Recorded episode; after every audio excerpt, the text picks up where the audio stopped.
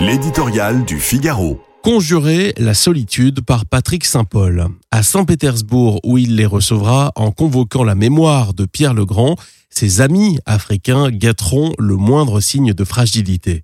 Pour sa première apparition devant un cénacle international depuis le putsch avorté d'Evgeny Prigogine, Vladimir Poutine devra lever une interrogation.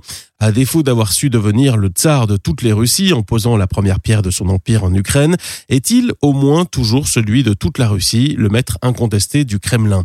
Poutine était vu comme un homme fort et n'a cessé depuis son annexion de la Crimée en 2014 d'étendre son influence sur le continent africain déstabilisant au passage les intérêts français et américains. L'Afrique constitue le plus large bloc à l'ONU, 54 pays, et le plus divisé sur les résolutions critiquant l'invasion de l'Ukraine. Avec Pékin, l'Afrique est son soutien le plus solide pour lutter contre l'isolement international et les sanctions occidentales. En Afrique, il s'est appuyé sur Wagner qui a étendu ses activités dans une douzaine de pays. La milice de Prigogine y conduit des opérations répressives et fournit une garde prétorienne à des régimes fragiles en échange d'un accès aux ressources naturelles.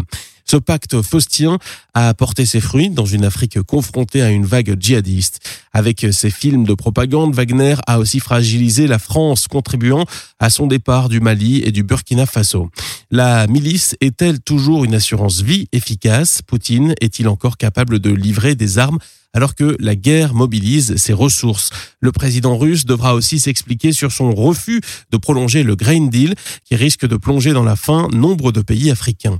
À la veille du sommet, il a rappelé que Moscou a de tout temps soutenu l'Afrique dans sa lutte pour la libération du joug colonial, sans jamais se mêler des questions de gouvernance. Paradoxalement, il s'est offert un dernier levier en accentuant la dépendance de l'Afrique aux céréales russes. Il a promis d'aider les pays les plus fragiles avec des dons de céréales les plus fidèles seront les premiers servis.